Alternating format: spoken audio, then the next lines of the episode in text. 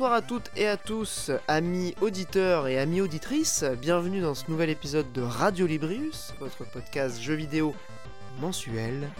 Et bien évidemment aujourd'hui je suis avec la team historique qui est euh, ma foi toujours présente et toujours de bonne aloi, à savoir euh, bah, Mikael, bonsoir Mikael. Toujours debout, bonsoir. Toujours debout, comme Renaud il est là. Et euh, bah, il y a évidemment Monique également, bonsoir Monique. Salut les amis. Voilà, donc en ce, début d'année euh, faste hein, pour le jeu vidéo, on peut le dire, avec euh, moult sorties de jeux, et euh, bon, au final, au niveau des discussions, on est un peu toujours sur les mêmes sujets, mais je vous propose, sur la très bonne initiative et la très bonne idée de ce cher Monique, de commencer le podcast non pas par les chroniques directement, mais par une petite discussion sur une idée, une, une de ces fameuses hot takes que nous propose l'ami Monique, euh, qui nous parlerait éventuellement de Facebookisation du jeu vidéo. Je ne sais pas trop à quoi ça correspond, mon cher Monique. Est-ce que tu peux éclairer ma lanterne?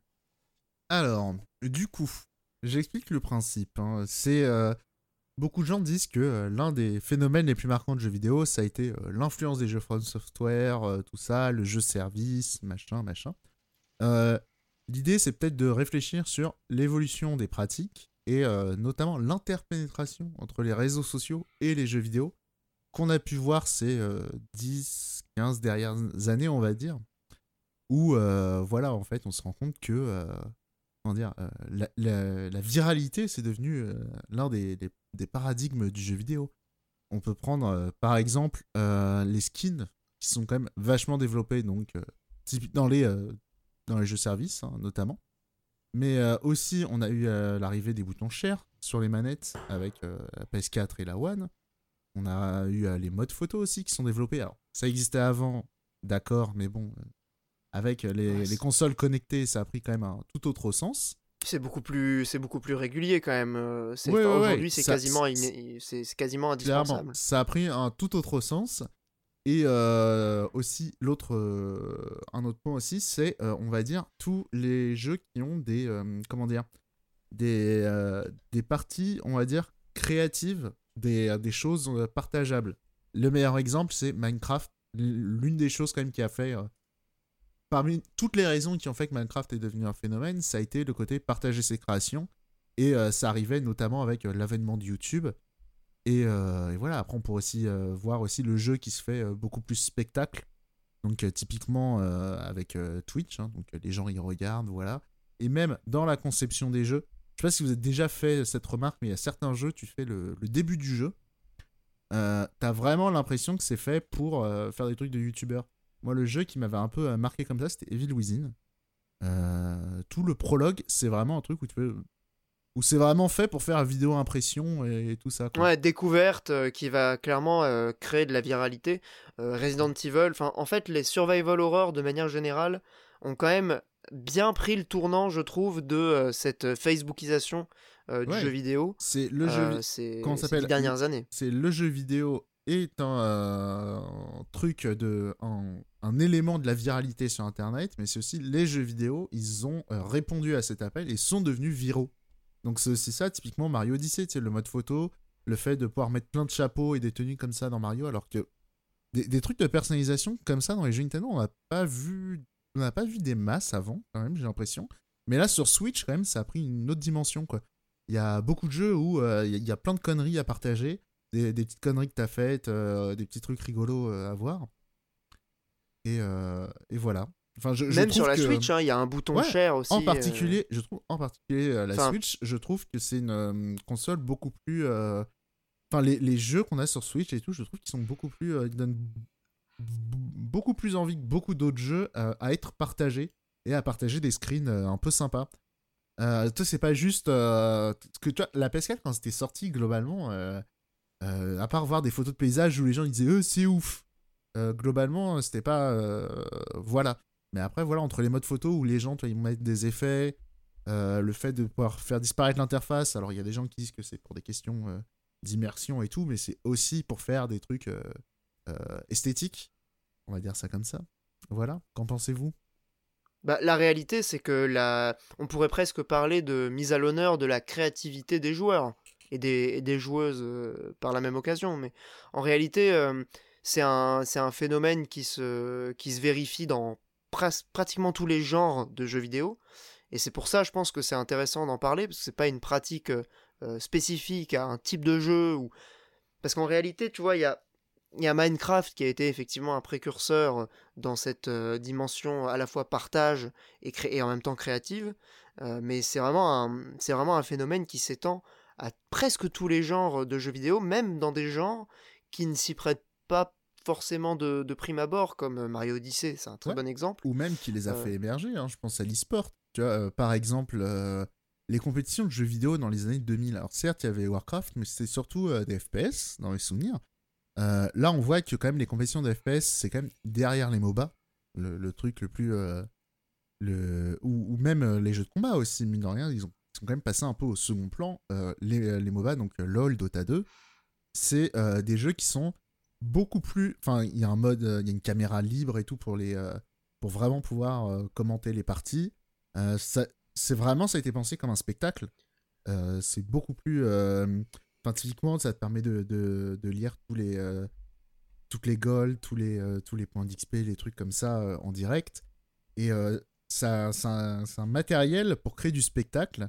Que enfin tout ça ça n'existait pas quoi mais ce qu'il y a d'encore plus intéressant je trouve c'est que tu as l'influence sur le hardware où tu as effectivement des fonctions de partage euh, rapides. Les constructeurs et les éditeurs auraient tort de s'en priver parce que finalement, euh, ça permet de faire de la pub aussi. Hein. c'est bête à dire, mais euh, tu mets en avant le jeu.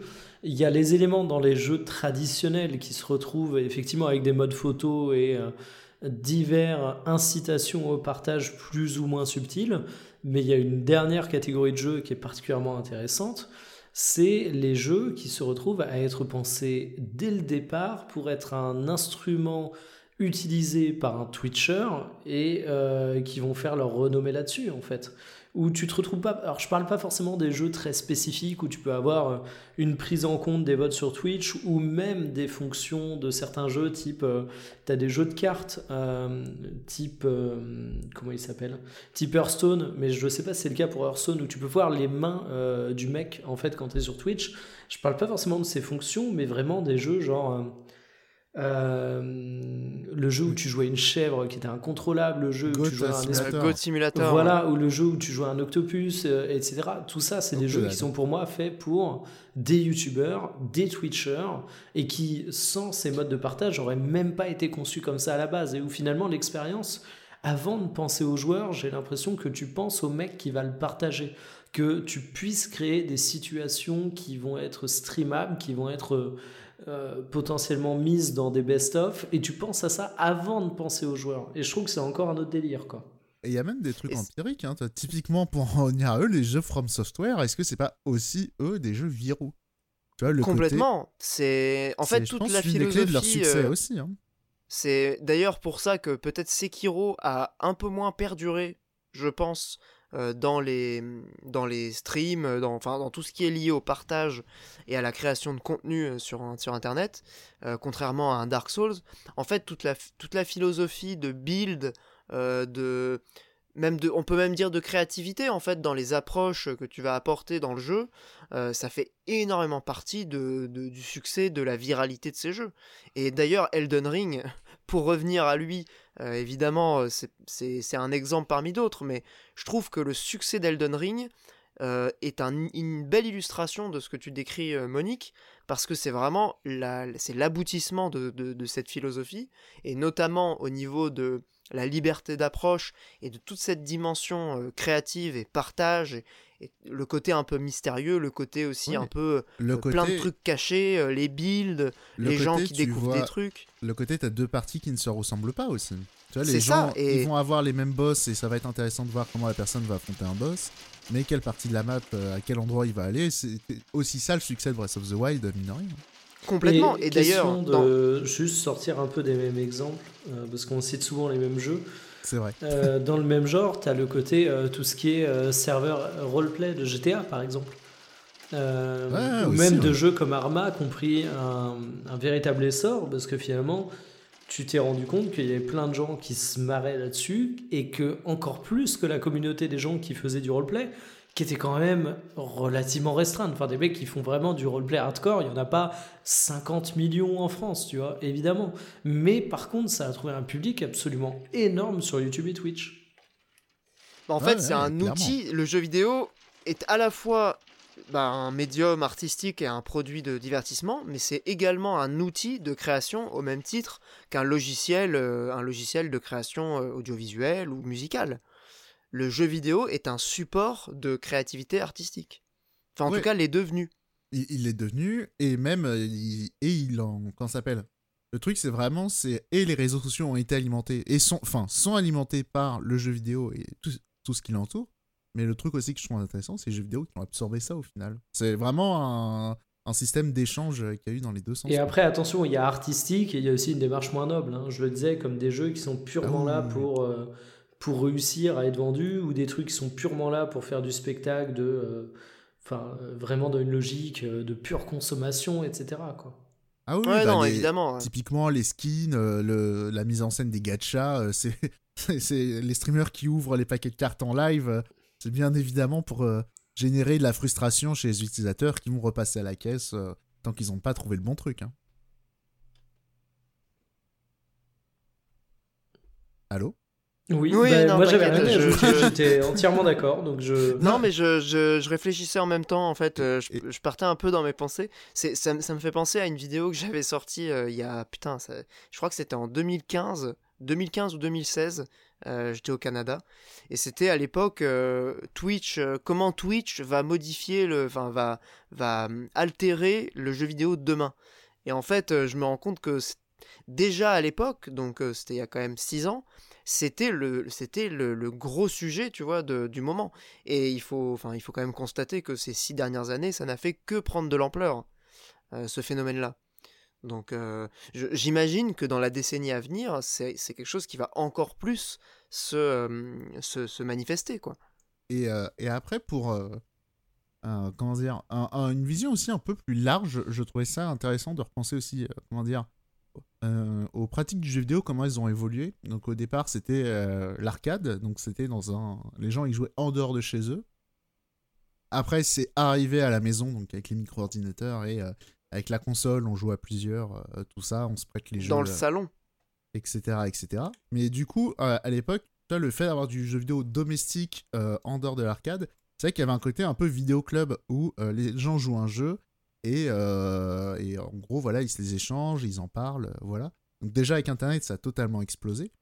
Et là, le fait que maintenant les réseaux sociaux seront, on les utilise vraiment plusieurs fois par jour, on les utilise plusieurs fois par jour, c'est un peu comme si on avait ressorti le jeu vidéo de la maison.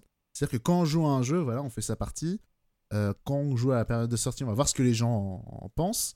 Et euh, voilà, c'est, je trouve c'est intéressant de voir comment le, jeu vidéo, le jeu vidéo s'est resociabilisé. Euh, là où c'était effectivement un, loisir beaucoup plus solitaire à une époque. Et qu'aujourd'hui, même les jeux solo, typiquement, c'est des jeux où les gens ils vont aller parler sur Internet. Typiquement, Last of Us 2, quand il est sorti, euh, les, les, gens, ils ont quand même beaucoup débattu de ce qu'il y avait dans le jeu, ce que le jeu racontait. C'est pas euh, euh, Elden Ring où les gens vont s'affronter sur leur vision du jeu vidéo et de l'art et de je sais, pas quoi. C'est vraiment Last of Us 2. je vais pas dire que ça a posé des questions de société non plus, tu vois, mais j'irai peut-être pas jusque là. Mais disons que ça a alimenté quand même beaucoup de discussions, ça a fait parler quoi. Ouais, c'est presque un point de départ au final. Le, jeu vidéo, c'est j'ai presque envie de sortir la take sur euh, la société du spectacle de, de Guy Debord, mais en réalité, euh, c'est un phénomène qui se vérifie en dehors du jeu vidéo aussi. Hein. Euh, donc, c'est pour le coup, je pense pas que ce soit spécifique, mais c'est vrai que la combinaison jeux vidéo, réseaux sociaux, ça a produit ces phénomènes-là et les deux s'auto-alimentant l'un l'autre, ça, ça ne fait que s'alimenter de plus en plus et grossir. Quoi. Et j'irais Mais... au-delà au-delà, tu disais c'était pas que jeux vidéo, je suis d'accord que les séries aussi se sont euh, Facebookisées. Hein. Complètement, et c'est pour moi le, médium, euh, pour le coup, grand public. Parce que le jeu vidéo, évidemment, c'est quelque chose qui s'est démocratisé de ouf, mais euh, pour vraiment toucher toutes les couches de la population, pour avoir une espèce de truc transgénérationnel qui participe quand même de ce phénomène, c'est la, la série télé a vraiment été consacrée comme euh, le, le médium euh, de partagé, euh, euh, débattu, euh, facebookisé par excellence. Et, et même, euh, et le dernier point aussi que je voulais soulever aussi, c'est les mêmes. Typiquement, donc les séries, euh, voilà, tous les gifs à la con, euh, ça vient de séries. De mais, The euh, Office, ouais. Ouais, On entre autres. plein. hein. Entre autres, mais euh, du coup, les jeux vidéo, c'est aussi devenu des mêmes, si bien que, euh, typiquement, je sais pas si vous connaissez la page, euh, enfin, le, le compte Twitter Can You Pet the Dog? Ouais, ouais, bien sûr. ouais, Voilà, J'en il- avais parlé dans un truc d'Arte, justement. Ouais, voilà, et du coup, bah, l'anecdote est connue qu'il y a même des développeurs qui font en sorte de rajouter cette petite feature, histoire de, de un peu suivre cette tendance qui est rigolote, quoi. Genre, voilà, c'est pour dire, voilà, c'est les mêmes qui dirigent le monde, quoi. C'est quand même fou. Bah, comme le disait Mikael, en réalité, il y a une. euh, Jusque dans le, dans le processus de création, en fait, il y a, une altération de. Alors, à la fois, pourquoi on fait un jeu Ça, c'est seulement vraiment dans les cas, on va dire, un peu extrêmes euh, et un peu crades, justement, de comment on pense notre jeu en adéquation avec ce qui va marcher.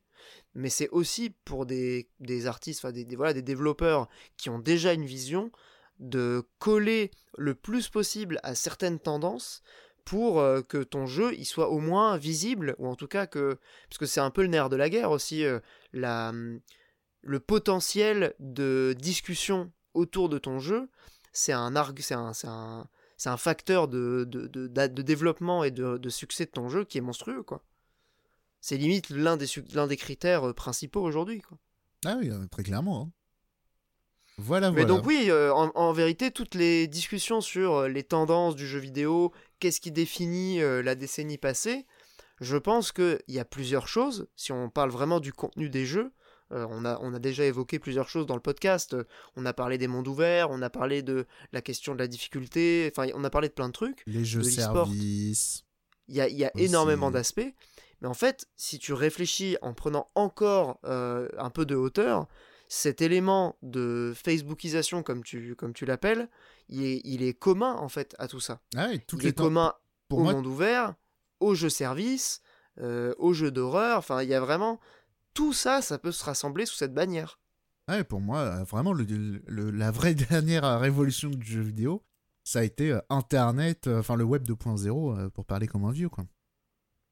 Et alors, quelle sera la prochaine? Si Le- je peux me permettre, Le métavers européen, euh, voilà. comme le propose Macron. ouais. Ah, Exactement. pourquoi pas hein. Non, mais c'est des questions intéressantes. Euh, honnêtement, euh, je, je- globalement, je suis plutôt d'accord avec toi, Monique. Je pense que nos auditeurs aussi le seront. Donc, bon.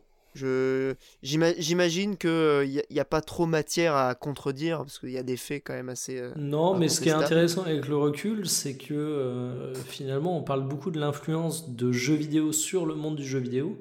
Un jour, il faudra qu'on fasse, on, on a déjà très rapidement parlé, euh, notamment dans notre conversation Twitter avec Monique et toi, Olbius, sur est-ce qu'il y a eu un avant et après Breath of the Wild? Euh, Vraiment, un jour, on fera une chronique là-dessus, parce que c'est un truc qu'on nous vendait de ouf à l'époque.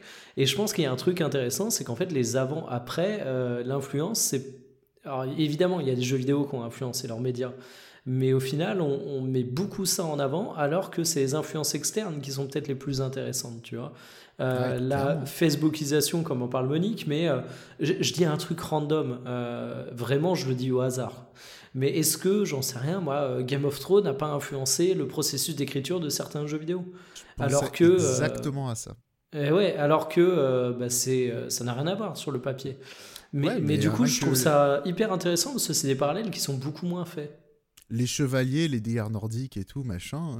euh, Avant, euh, avant Game of Thrones, on en voyait déjà un peu moins, j'ai l'impression. Non, il y a eu Game of Thrones, après il y a eu aussi des séries comme euh, Viking, Ouais. enfin il y, a- il y a eu toute une vibe à un moment donné, enfin il Oui, suffit de... con- je parle enfin, tu vois, moi, vidéo, moi, il y a Mikael 10 ans, et moi, on a...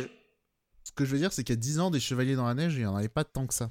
Bah oui, mais Enfin, il y a eu complètement, et- Skyrim, quand même, attention. Et, et non, mais il y a Skyrim, mais tu vois, euh, Mikael et moi, on a joué au dernier Assassin's Creed. Enfin, quand t'as vu la série Viking, et, même euh, à un moment donné, il y a eu toute une vague euh, de création culturelle autour de, la période Viking euh, des conquêtes, etc. Il y a, quand même des éléments du jeu vidéo du dernier Assassin's Creed qui sont mais confondants. Enfin, c'est littéralement des éléments repris de la série. ou repris de toute cette esthétique construite autour des Vikings. Donc l'interpénétration, elle se fait pas que entre le jeu vidéo et les réseaux sociaux, elle se fait aussi entre le jeu vidéo et les autres médias, comment dire, les médias de masse en fait, les médias de, partage qui, collent à cette définition de Monique.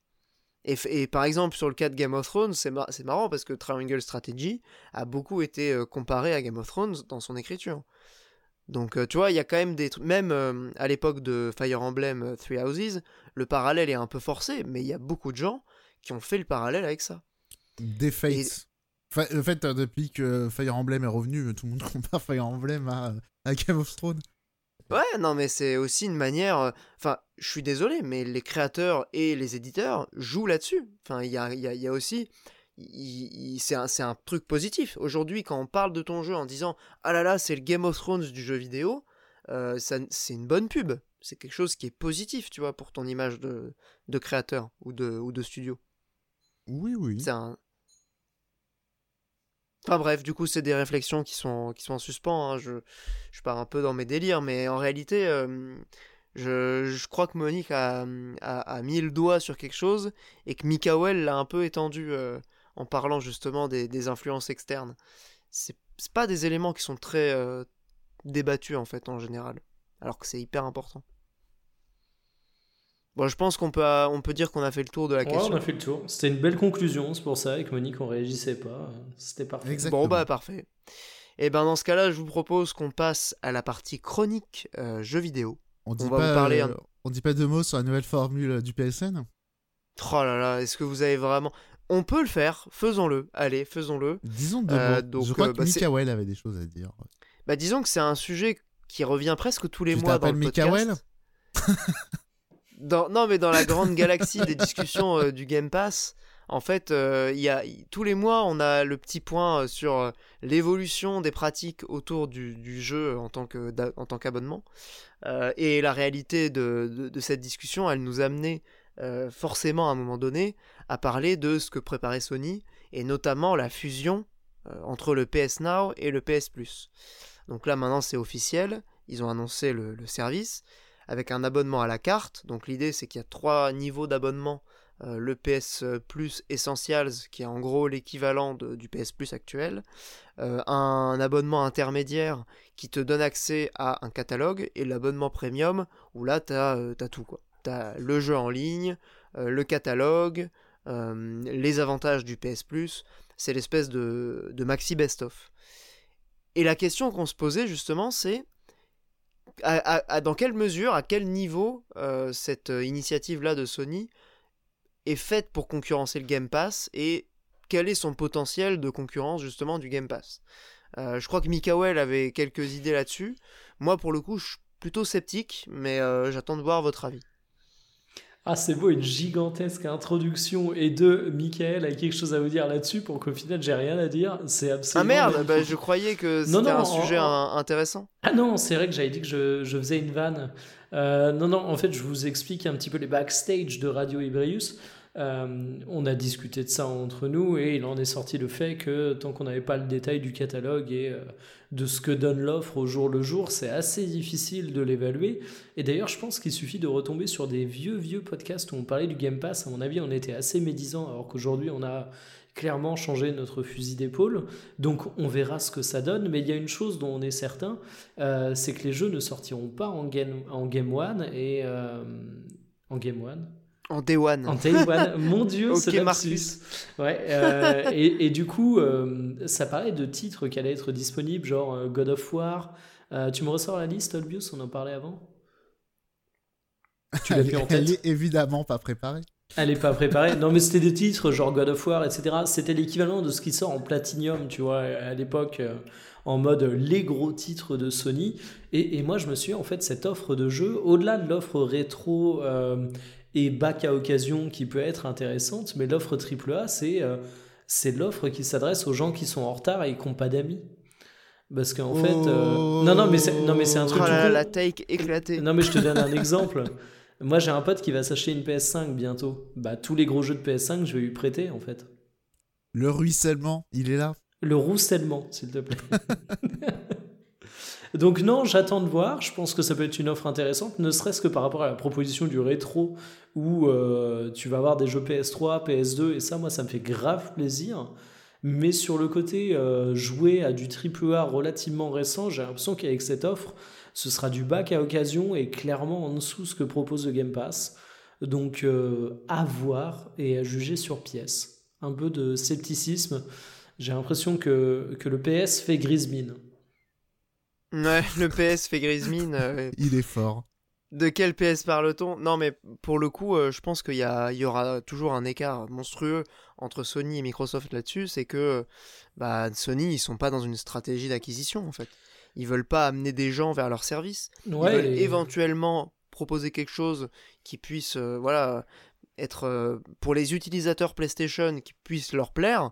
Mais je pense pas que ce soit destiné à faire de l'acquisition euh, sur des nouveaux utilisateurs. Et sur le, fait de mettre, pensez, hein, euh, mais- sur le fait de mettre les licences très très importantes en Day One, Monique, tu avais dit un truc qui était intéressant, je sais pas si tu t'en souviens. Non.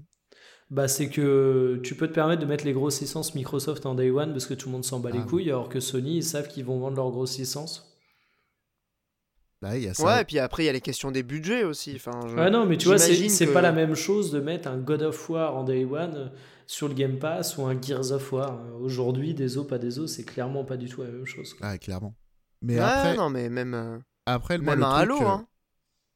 Moi, le truc, je pense, la finalité de, de Sony, c'est à peu près la même que Nintendo. Je pense c'est juste qu'ils se disent l'abonnement, il est pas très cher et il nous rapporte beaucoup d'argent. Ça serait bien d'avoir un truc un peu plus cher. Ouais. Et euh, je, pense que ça va pas beaucoup plus loin. Après, euh, je, pense que c'est un peu tôt de, pour juger parce que honnêtement, s'ils font un bon taf sur l'édito, Sony, ça peut être une offre à considérer. Euh, parce que pour le coup, le Game Pass, moi, là où j'étais sceptique avant, c'était vraiment, je disais, oui, bah, bac à occasion, on que des jeux Lego, des trucs euh, contre 3 ans et tout, ça sert à rien.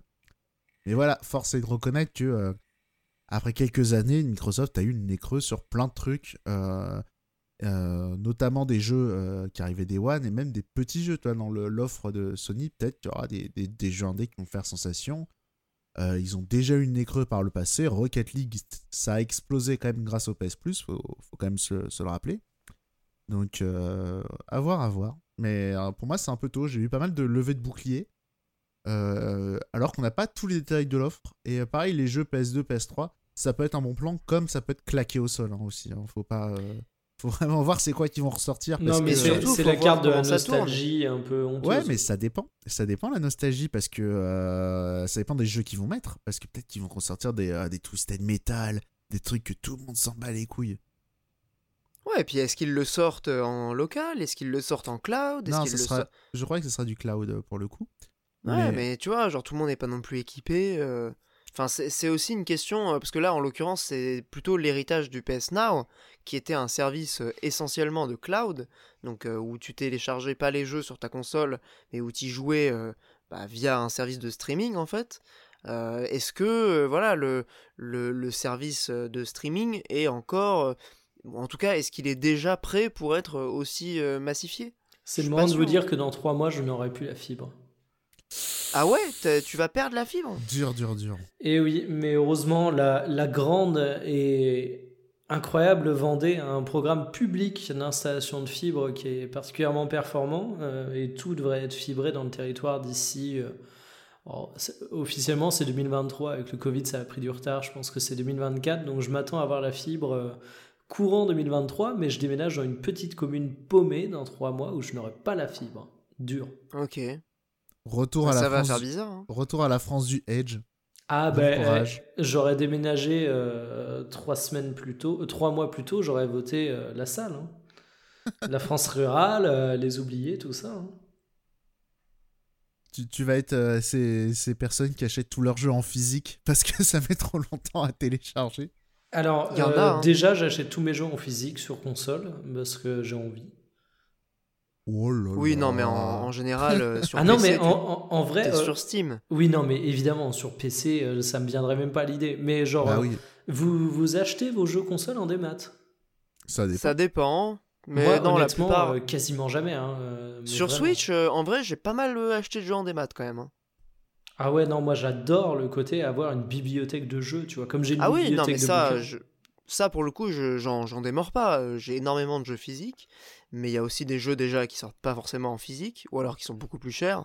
Et parfois, bon. Alors, regardes souvent, c'est l'inverse hein, aussi, il faut pas oublier ça. hein. Euh, Alors pour tu- les gros jeux, oui, mais pour les indés, euh, en réalité, c'est l'inverse. Oui, non, coup, mais après, Switch- euh, acheter de l'indé en boîte, enfin, déjà, combien d'indés sont en boîte, quoi Moi, je Ouais, parlais, non, moi, a- je peu, ouais. justement de ce genre de dérive, Mikael.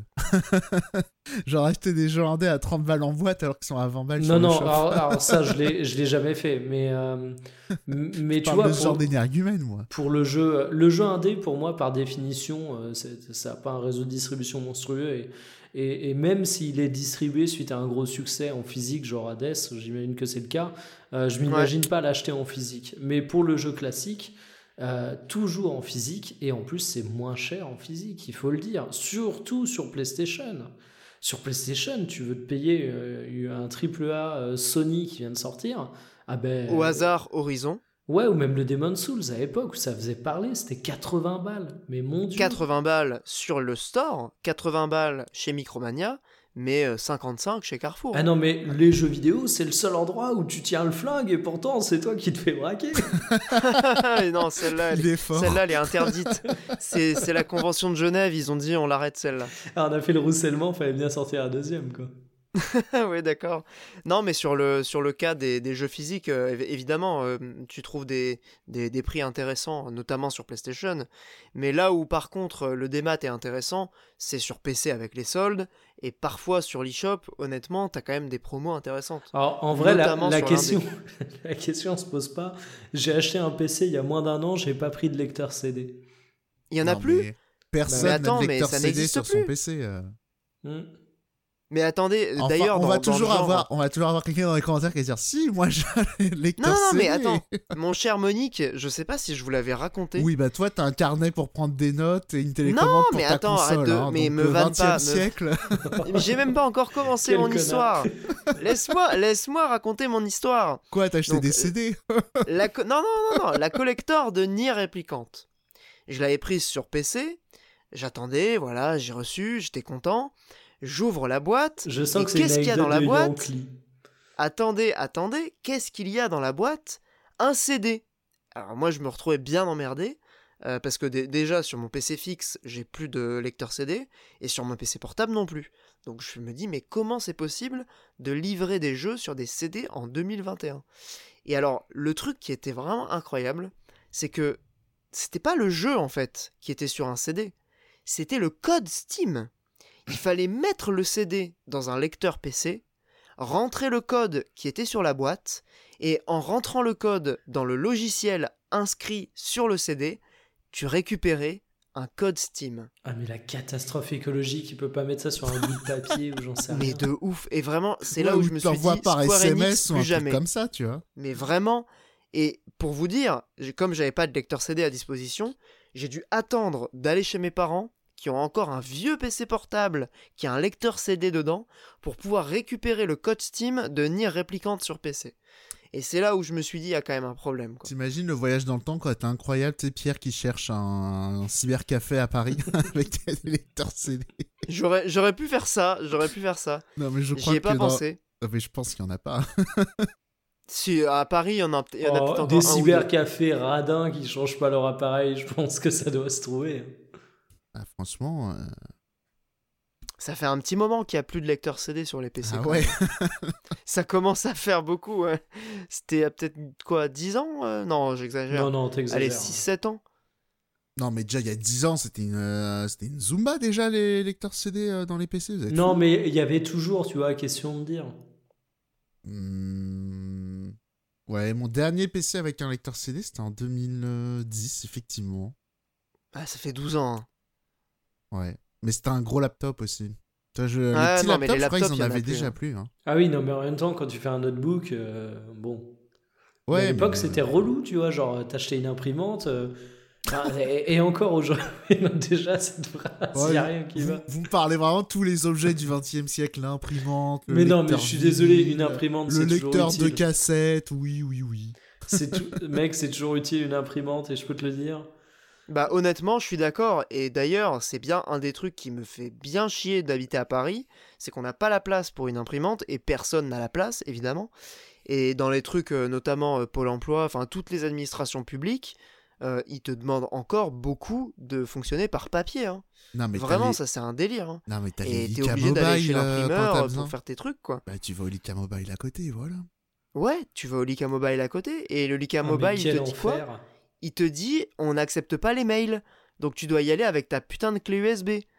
Au, 20 au, au 21e siècle. Euh, donc euh, voilà. Enfin, Ouais, mais c'est qui pour vous dire un peu qu'il y a des qui gens, ils n'a- sont pas mis à la page. Qui n'a pas une clé USB dans son sac à main à chaque fois, j'ai envie de te dire. Oui, non, mais quand t'es sorti de chez toi et que t'as pas ton, que document. Je suis un vrai homme et j'ai pas de sac à main. Un vrai homme n'a pas sac à main, Monique. Euh, Putain, faut te rappeler. T'as un sac à quoi. dos, non Un truc comme ça D'ailleurs, j'ai non, un sac, si vous voulez, je peux en parler. hein. euh, vrai homme se déplace en tenant clé USB entre les dents, euh, Olius, mais bon. Ah ouais. Ou alors tu te fais, une- tu te fais greffer une clé USB dans une dent. Tu sais, comme les, les implants là. S'il peut nous faire ça pour le Covid. S'il peut nous faire ça, Elon Musk, un petit NFC dans D'ailleurs, le doigt, euh, là, pour plus avoir de Navigo, là, ce sera incroyable. Vous souvenez-vous de ces, de, ces, de ces Danois qui s'étaient fait incruster un, un pass sanitaire sous forme de puce sous la peau C'est pas très pertinent. Ah, ça, j'ai jamais vu passer ça, mais. euh, Il y avait une entreprise euh, au Danemark qui avait lancé euh, en mode start-up de merde euh, la grande innovation euh, pendant le Covid. C'est ra- C'était genre ton pass sanitaire sous forme de puce c'est que tu te rassurant. fais greffer. C'est rassurant de voir qu'il n'y a pas qu'en France qu'on ait des startups débiles parce que euh, le pass Ouais. sanitaire, au pire, tu tu te tatoues un QR code, c'est réglé. hein. Mais surtout, il est Ouais, déjà non, présent dans mais- les nanomachines du vaccin, donc. Mais surtout que tu l'as sur ton téléphone, enfin tout simplement. C'est vrai. C'était non non, c'était un sacré délire. euh. On devait pas passer à la partie chronique euh, jeux vidéo? Si. On divague, on divague. Ah, C'était il y a genre 20 minutes les amis. Ça va pas du tout. Euh, sé- sérieusement, les passons à la sujets chronique. roussellent les uns après les autres, quoi. Bah c'est le problème. ouais. Euh, passons donc aux chroniques jeux vidéo. Allez cette fois-ci c'est la bonne. Juste après la petite musique. O locus ille, betus quondum nunc deminuit, nos destinatem matribus nunc fiuntur pes. Ploravimus lacrima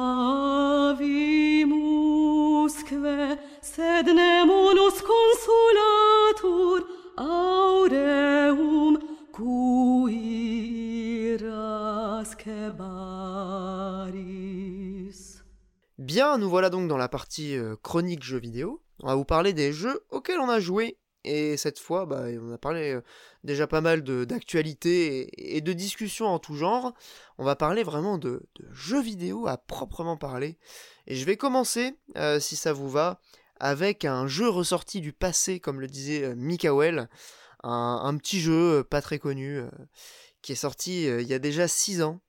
Divinity Original Sin 2. Je vous avais déjà parlé, je crois, du premier épisode dans un podcast il y a, un petit moment. J'avais surkiffé le premier, c'était un jeu que j'avais fait intégralement en coop, local. Et du coup, là, le 2, bah, je l'ai commencé il y a, quelques temps avec euh, ma compagne. Et on doit être bah, peut-être 30-35 heures, bah, peut-être un peu plus. Euh, c'est vrai que comme c'est un jeu de rôle, les heures ont tendance à filer à une vitesse euh, assez hallucinante. Euh, je ne vais pas m'éterniser hein, sur ce jeu, je vous renvoie éventuellement si vous retrouvez la chronique euh, sur ce que je disais du premier opus. Grosso modo, on est sur la même formule, euh, évidemment, qui est perfectionnée, qui est euh, fluidifiée sur pas mal de points. J'ai l'impression aussi qu'ils ont rendu le système de combat un petit peu plus clair. Euh, Il y, hum, y avait des éléments qui n'étaient pas forcément très, explicites dans le, dans le premier. Bah, on retrouve en fait tout ce qui faisait la, la formule, tout ce qui fait la réussite aussi, je trouve, de ces jeux. Donc il y a l'écriture, évidemment, qui est sur un ton qui est pour le coup assez original pour du jeu de rôle occidental. On est vraiment sur quelque chose d'à la fois assez classique euh, sur les enjeux, mais en même temps de très léger dans la tonalité. Euh, on a vraiment beaucoup d'humour, euh, les personnages font pas mal de blagues, donc on est sur quelque chose de, d'assez léger, d'assez d'assez agréable en fait. C'est pas des jeux de rôle qui se prennent trop au sérieux. Et ça, c'est cool parce que c'est vraiment un truc que j'ai pas trop l'habitude de voir dans, le, jeu de rôle occidental. Sur la manière dont se construit la partie jeu de rôle, on est aussi sur quelque chose de, de très, euh, on va dire, jeu de rôle papier. avec un système voilà de, de, donjons et dragons, hein, clairement les compétences, euh, les skills, euh, t'as les, les talents euh, sociaux, t'as les talents de combat. Il y a vraiment une philosophie bah, très jeu de rôle papier, très jeu de rôle sur table. Donc ça c'est plutôt cool, c'est pas un truc qu'on retrouve énormément dans, dans le jeu de rôle, dans le jeu vidéo quoi. Donc ça c'est un truc que j'apprécie énormément. Et surtout, je pense le truc qui nous accroche le plus dans le jeu, c'est son système de combat. Et alors là, je vais je vais tenter un parallèle qui a pas été fait, je pense, euh, énormément. C'est euh, le parallèle avec Breath of the Wild, parce qu'en fait, tout le système de combat de Divinity euh, Original Sin repose sur de la physique. C'est-à-dire que bah, tous les éléments peuvent être détruits avec différents éléments, justement, du feu, de l'eau, euh, de l'électricité évidemment, etc. Et en fait, les éléments vont interagir entre eux, c'est-à-dire que si tu crées une flaque d'eau et que tu balances de l'électricité, évidemment, ça conduit l'électricité. Bon, c'est des éléments qu'on a déjà connus euh, dans le premier épisode, mais qui, je trouve, dans le jeu vidéo, sont finalement pas tant exploités que ça, euh, notamment sur tout ce qui est tactique. C'est c'est un truc que j'apprécie pour le coup énormément. C'est quelque chose de très intuitif qui n'a pas besoin de, dizaines et dizaines de tutos pour être euh, compris par le joueur, et qui du coup en fait quelque chose de à la fois très profond, parce qu'évidemment les combinaisons sont, euh, sont, infinies, enfin il y a une quantité de, combinaisons qui est, hallucinante, et en même temps euh, ça te donne vraiment envie d'être créatif. On parlait dans, le début du podcast de ces jeux qui incitent justement à, la créativité. et ben là on est en plein dedans, c'est-à-dire que tu peux aborder les situations de 15 000 manières différentes. Euh, tu peux utiliser euh, les éléments du décor, tu peux utiliser des sorts, tu peux utiliser des objets, enfin, tu peux vraiment combiner euh, les éléments mécaniques du jeu de manière assez hallucinante. T'as as une quantité de combinaisons qui est folle, et ça en fait vraiment un jeu extrêmement plaisant, extrêmement créatif, et bah, ma foi, je pense qu'on va encore y passer quelques dizaines d'heures avec, un très grand plaisir. Et je pense que euh, les gens qui sont adeptes de ce genre de jeu attendent énormément euh, Baldur's Gate 3, qui est en early access chez, chez Larian Studios depuis, euh, je crois que ça va faire 3 ans là, 3-4 ans. le Covid les a sans doute un petit peu ralentis parce qu'il était censé sortir en, en 2021. donc voilà, je, je, m'éternise pas sur Divinity. Si vous cherchez un jeu de rôle à faire en coop, que ce soit local ou online, c'est vraiment c'est une valeur sûre, c'est vraiment un chef-d'œuvre. Je, pense que c'est. Euh, il y a très peu de chances pour que vous, vous passiez à côté de, l'expérience si vous appréciez ce genre de jeu. Voilà, je termine mon tunnel en passant la parole à l'un de mes camarades. Et je pense que Monique euh, va, continuer dans sa, dans, sa belle, euh, dans sa belle tradition des points Game Pass avec le petit point Game Pass du mois de mars 2022. Oui, ou le, retour euh, du, mois du gaming. Du coup, bah ouais. j'ai joué à pas mal de jeux, euh, notamment donc euh, comme tu disais sur le Game Pass. alors il y a des jeux où j'ai vraiment pas joué longtemps, genre Tunic. J'ai pris le Game Pass notamment parce que bon il y avait la petite hype et puis bon je me disais ça a l'air sympa. Et j'ai pas du tout accroché, notamment au game feel du jeu. Et j'ai pas envie de jouer à un jeu où on se perd partout et tout. C'est ce que je pensais. Donc, tu dis que ça dégage, mais du coup, j'ai enchaîné avec d'autres titres euh, dans le Game Pass qui, euh, globalement, lui ressemblent pas mal, notamment un qui s'appelle Death Door. Euh, tu l'as kiffé, du coup Tu l'as fini? J'ai acheté au dernier boss, parce que quand même, ça me faisait chier sur la fin. petit pic de difficulté un peu relou. voilà sur la fin, mais du coup voilà Death Door très sympa. je recommande. Ça, le jeu a pas mal été comparé à Dark Souls et tout. Alors que bon, c'est quand même. Euh, ouais. C'est un genre de Zelda un peu, si j'ai bien Il compris. A été, bah, très comparé à Zelda et Dark Souls. C'est vrai que je saurais pas trop te dire euh, vers quoi il tend. Peut-être plus Hyper Light Drifter, on va dire. Euh, sans le génie quand même que pouvait avoir Hyper Light Drifter sur pas mal d'éléments. Donc, Moi, ce qui me faisait peur, c'était la durée du truc. T'as mis combien de temps pour arriver oh, au ça dure 10 heures, des ça va vite. Ok. Ça, ça va vite, euh, l'exploration. Enfin, comment dire, c'est très, maîtri- très maîtrisé, mais ça manque de. Euh, D'un souffle de génie, quoi. ça manque de génie et euh, ça, ça manque d'un truc pour vraiment être mémorable, je trouve. Euh, néanmoins, voilà, c'est très sympa. Mais non, le, le vrai coup de cœur du Game Pass, bah, j'en parlerai après. L'autre petite déception aussi, c'est que donc il y avait Tunic, il y a aussi Shredder qui devait annoncer, donc jeu de snowboard, Bah ouais, tu l'attendais énormément. qui a, celui-là. fréti- qui a fait frétiller euh, tous les bandeurs de la glisse, euh, voilà, les, les fans de SSX se disaient, waouh, trop bien, un nouveau jeu de snowboard et tout. Putain, mec, j'ai oublié, je l'ai complètement loupé et pourtant je suis tellement bandeur SSX. Quelle honte. Bah, Mais en apparemment, j'ai rien raté. aussi. Bah, Bah c'est pas un SSX en fait. Voilà, c'est c'est surtout ça. C'est qu'en fait, c'est pas genre un jeu de course à snowboard euh, cool. C'est que c'est un jeu qui est plus proche d'un skate 3 dans l'idée où tout repose sur le fait de euh, bien caser des tricks dans des euh, situations un peu Oh. compliquées. Voilà. Donc c'est pas Moi vraiment je trouve jeu. ça hyper relou en fait ce genre de d'expérience. Je sais pas vous hein, mais c'est pas du tout le truc qui me... le genre de- d'expérience qui me branche. Bah, ça m'a pas botté, ça a pas botté beaucoup de monde, hein, euh, de, de toute façon. Alors que sinon les sensations sont pas mal et tout. euh, Ouais, globalement le jeu a été bien reçu quand même par la presse. Ouais, mais pas de ouf non plus. C'est le truc, c'est que c'est une proposition assez particulière, quoi. C'est que c'est même pas, euh, comment dire, il y, a pas l'idée de génie que pouvait y avoir derrière un Descenders, typiquement pour faire un jeu de glisse sympa. Il y a pas, euh, il y a, y a pas le côté course euh, fun qu'il y a dans un SSX. Là, c'est effectivement un jeu de tricks et pas comme un Tony Hawk où t'es dans une petite arène et il faut faire euh, des points. Là, c'est vraiment bah, c'est un une micro, un micro segment de 30 secondes euh, et il faut euh, bien rentrer le truc. C'est c'est pas très intéressant, je trouve. Après, le jeu est très court, mais. euh, Et en plus, bon, s'il est quand même dans le Game Pass, on peut recommander aux gens de l'essayer. Voilà, si c'est ce que j'allais voilà. dire, parce qu'après, ça reste une euh, proposition assez particulière. Si vous êtes abonné au Game Pass, je pense que ça vaut quand même le coup de le lancer, voir si on accroche. Euh, et euh, l'autre petit truc, c'est. euh, non, et la vraie réussite, c'est. Ton euh, vrai coup de cœur de, de ce mois de mars, il, a, il, est, il est ailleurs quand même. eh ouais, le, le vrai coup de cœur. Alors, non, il est quand même sur le Game Pass. il est sur le Game. Pass, mais il est pas dans ce que tu nous as cité pour Ouais, l'instant. ouais, ouais. Et euh, j'avoue que c'est un jeu que j'avais un peu snobé. C'est Record of Lodos War Delete in Wonder Labyrinth. Donc, Le d'ailleurs, ce- titre a couché dehors, quoi. Voilà. Et euh, peut-être que le nom vous dit rien, mais peut-être que vous avez vu passer des gifs ou des images d'un jeu qui ressemblait beaucoup à Symphony of the Night. Et, euh, et pour le coup, c'est. euh, ça ressemble beaucoup à Symphony of the Night. Et il y a la petite idée qui dynamise le truc c'est qu'il y a un petit système de polarité à la Ikaruga. Donc, le personnage, il va switcher de couleur. Il y a des, des attaques qu'on va encaisser et qui vont charger une jauge et euh, en fonction de la couleur qu'on a et de si on prend des projectiles, blablabla. Bref, c'est euh, cette petite mécanique, ça donne euh, vraiment pas mal de peps aux affrontements. Et, je prenais le truc de haut parce que je me disais, oui, bon, c'est un peu un gimmick nul. Mais au final, le gimmick, il est assez intéressant parce que c'est pas juste, il y a que deux couleurs. C'est, il va en avoir une plus adaptée, mais ça va pas être juste, je vois tel ennemi, ok, je switch. C'est un peu plus fin que ça.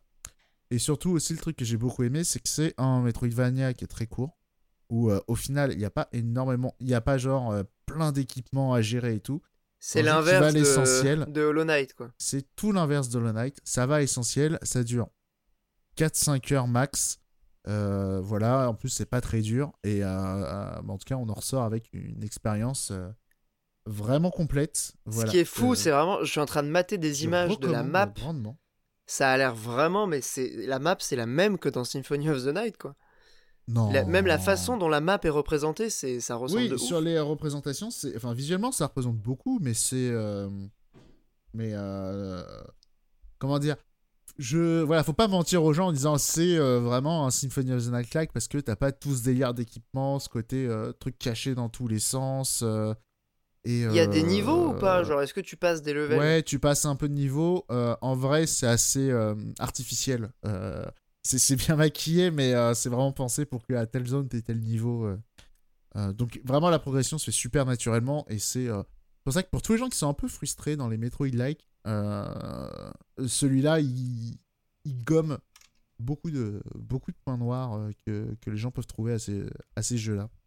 Voilà, je recommande chaudement. euh, du coup, Mais quand euh, tu dis coup de cœur, euh, pour toi, c'est c'est un jeu que t'as refait, euh, c'est quand ah même. ouais, ouais, je l'ai c'est vraiment un jeu que tu suite, recommandes, euh, quoi. Il est vraiment super. Je le recommande surtout dans le Game Pass parce que voilà, effectivement, le jeu il dure à 4-5 heures. Alors que sinon, il coûte 20 balles, je crois. Donc, Ouais, il est sur Switch aussi, il est sorti en boîte. Il y a plusieurs manières de, de se le procurer, mais c'est vrai que bon, le Game Pass a quand même le bon goût du, du gratuit, hein, on va pas se le cacher. euh, c'est quand même le, le- le plaisir de pouvoir y jouer euh, dans le Game Pass, quoi. Je l'ai pas- installé, du coup, j'ai pas encore euh, eu le temps de le lancer. euh, ah. je, je le garde sur le côté euh, pour euh, le tester très, très prochainement. le fameux bon goût du gratuit. C'est vrai que. Bah ouais. Bah non, mais c'est con, hein, mais en réalité, euh, ça, ça a à la fois des inconvénients, évidemment, parce que du coup, tu as tendance un peu à picorer des jeux et à pas forcément t'intéresser au, au fond de, de tous. Mais, euh, mais bon, c'est vrai, quand tu peux te permettre de, de te lancer un petit jeu comme ça, euh, que tu aurais payé autrement 20 euros sur Switch, ouais, euh, genre moi, ça fait plaisir. quoi. genre moi, typiquement, avec Tunic, euh, effectivement, j'ai juste picoré, j'ai compris que ce serait pas pour moi. Donc, euh, voilà. C'est un peu pour ça que euh, on a ce débat à chaque fois avec Mikael sur les démos. Euh, mais moi, je, reste un utilisateur de démos, euh, notamment pour ces raisons. hein. Ça fait partie de, de- des, plus gros arguments pour acheter ou non un jeu, plus que les tests parfois. hein. En tout cas, de mon point de vue. Après, c'est très subjectif, hein, encore une fois, évidemment.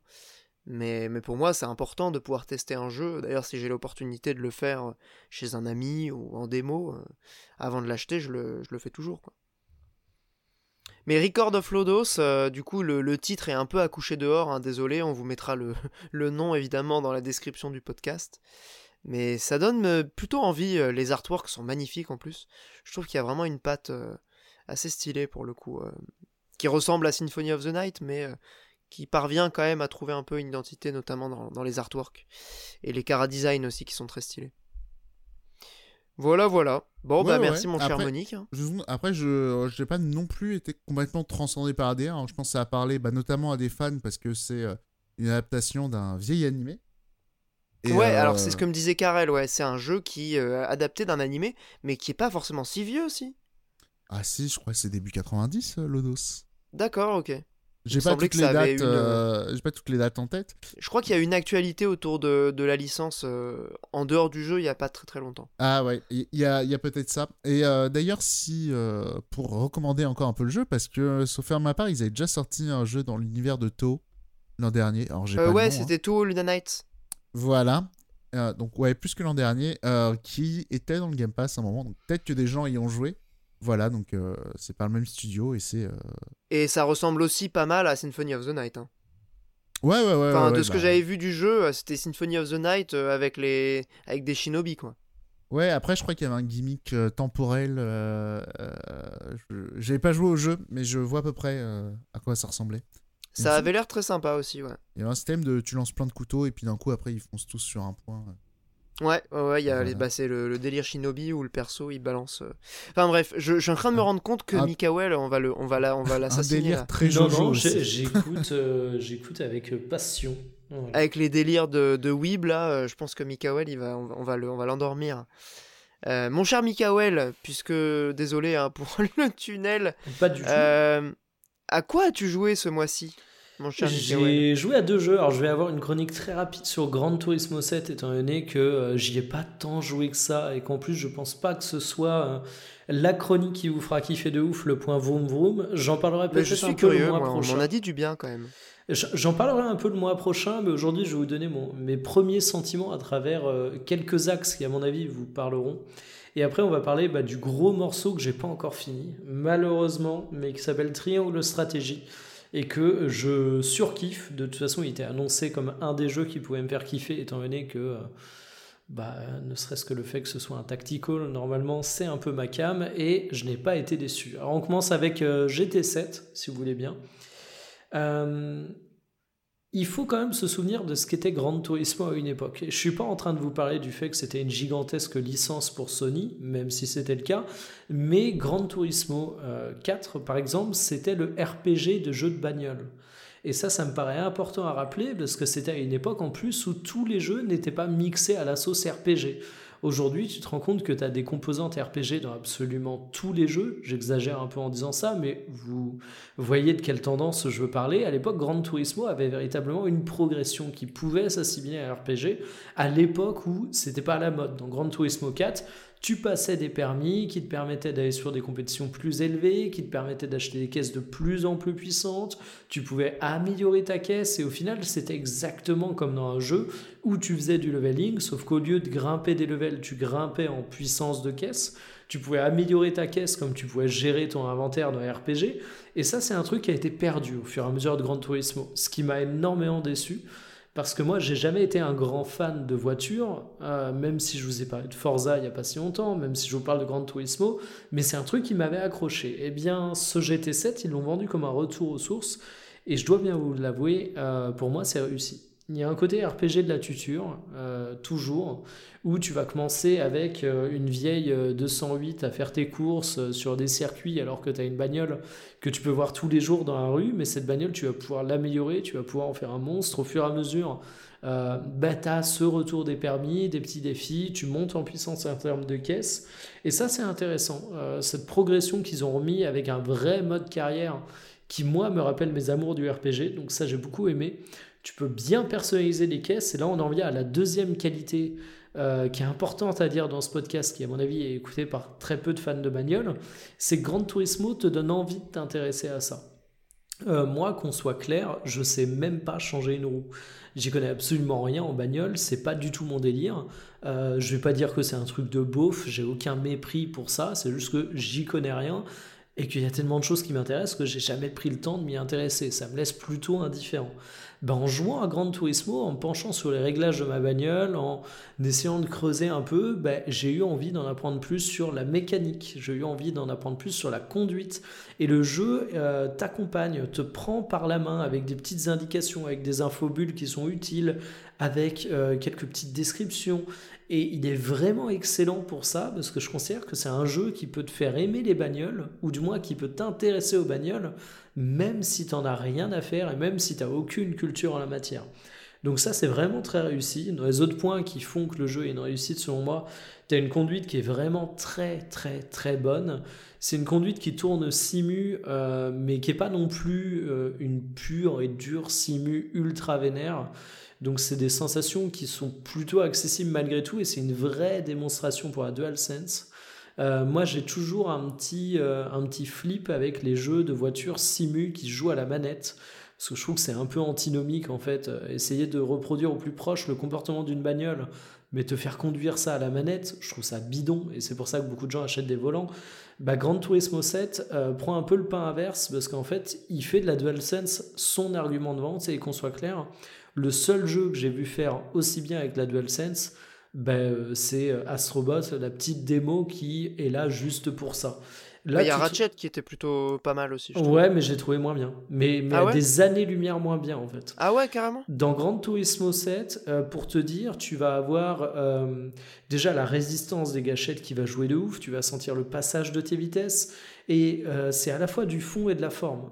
ça va être de la forme dans le sens où tu vas avoir vraiment des sensations de conduite qui sont retranscrites par ta manette. Par exemple, le terrain sur lequel tu roules, euh, tu vas vraiment le sentir à travers des vibrations qui sont très très fines, mais tu as également une utilisation de fond de la DualSense dans le sens où dès que ta bagnole va perdre un peu en adhérence, dès que ta bagnole va aller trop vite et où tu vas commencer à perdre le contrôle, tu le sens physiquement dans la manette et euh, le jeu est incroyable pour ça, très clairement. Ça me donne envie d'essayer, putain. Ouais, non, c'est une baffe que j'ai pris avec la manette. Et, ça prouve à quel point cette manette est cool parce que bah, des jeux qui peuvent te procurer des baffes grâce à une manette, c'est quand même un truc qui était relativement nouveau pour moi. Et donc ça, j'ai beaucoup aimé. Bon, tout est pas parfait. Il euh, y a une IA qui est aux fraises. Ouais, vas-y, je, je, pense c'est un petit truc vite fait sur la manette. Je pense à tous les propriétaires de volants euh, qui sont en sueur du coup. Ben, le jeu est sûrement très bien au volant. Et tu vois, si t'es un vrai mec, euh, un vrai mec, un vrai mec de la cible, un mec joue au volant. On s'est compris. on s'est compris. Non, mais parce que si je fais des blagues là-dessus et qu'en plus j'utilise la formule sans faire exprès, ça va commencer à être louche. Si t'es un vrai fan de simulation, tu préféreras toujours au volant. Après, il y a peut-être des volants euh, DualSense compatibles. Hein. J'en sais rien. Je, pense pas. J'en ai aucune idée, mais ça me paraît difficile, tu vois, parce que t'as des trucs tout cons, mais genre via des systèmes de gâchettes et tout. Euh, après, pour les vibrations, peut-être à la limite. Oui, c'est vrai, vrai, que euh, les, je suis en train de réfléchir, les pédales à, à DualSense, ça devient un peu, un oui. peu overkill. Ouais. Et euh, par contre, le jeu est fatigant euh, à cause des gâchettes. Très, alors, tu peux régler la résistance, c'est bien foutu, mais par défaut, la résistance moyenne est plutôt vénère, euh, ce qui fait que c'est fatigant au niveau des doigts. Mais bon, ça se Ah ouais. règle, donc c'est vraiment un détail. Euh, ça se règle d'un niveau de 1 à 10, je crois, donc euh, non sujet en vrai. Euh, mais il y a des défauts, hein, c'est un Grand Turismo, tu as une IA pourrie. Euh, je sais plus où j'avais lu ou vu ça en mode euh, tu conduis plus pour le plaisir du pilotage en lui-même que pour faire une vraie course. Je suis entièrement d'accord avec ça. Et putain, passer à ça après avoir joué à Forza Horizon, c'est horrible. T'as une interface qui est clairement pas ouf non plus. Donc c'est pas un jeu qui est dénué de défauts. C'est pareil, la claque graphique annoncée, je la trouve pas ouf. Euh, les modèles de voitures, tu as une surreprésentation des voitures japonaises qui est juste abusée, et tu as pas mal de trucs archaïques à la Grande Turismo. Et il y a un truc qui m'a choqué, moi, euh, c'est que le jeu est hyper beau, donc j'ai eu envie de personnaliser l'interface. Euh, tu as un mode où tu as tout, et là, clairement, tu as l'impression d'être dans un cockpit, mais euh, avec le HUD, pas avec la vue intérieure, c'est bien le problème. Tu as un mode où tu enlèves certains trucs, et tu as un mode où tu enlèves tout. Mais le problème, c'est que t'as pas le juste milieu. Genre le mode Ah où ouais t'enlèves que certains trucs, mais pas tout. T'as Tu pas, peux pas le... le personnaliser en fait? Non, t'as aucune personnalisation. Et je vais te donner l'exemple qui moi me rend ouf. Tu n'as plus le petit circuit euh, qui apparaît, donc qui peut t'aider à mieux anticiper les virages. Par contre, dans ce mode intermédiaire d'interface, t'as toujours le chronomètre en plein milieu de l'écran pour te donner ton tour au temps. Donc moi, ça m'a rendu ouf. Euh, du coup, je conduis sans aucune interface. J'ai juste les petites lignes d'aide à la conduite que tu peux avoir sur la route. Et là, tu choisis en plus de l'interface. Et ça, pour le coup, c'est personnalisable à part. Est-ce que tu mets les trajectoires? Est-ce que tu mets les zones de freinage? Mais dans tout ce qui est HUD en dur, tu n'as que trois niveaux. Et en fait, tu n'as aucune personnalisation. Et c'est incompréhensible. Parce que pour le coup, bah ouais. c'est vraiment dommage. En plus, pour un jeu où euh, tu vas régler la fréquence de ton couple moteur, de tes transmissions, enfin plein de dingueries. Euh, ne pas pouvoir personnaliser paradoxalement ce qui fait le cœur du jeu, c'est assez ouf.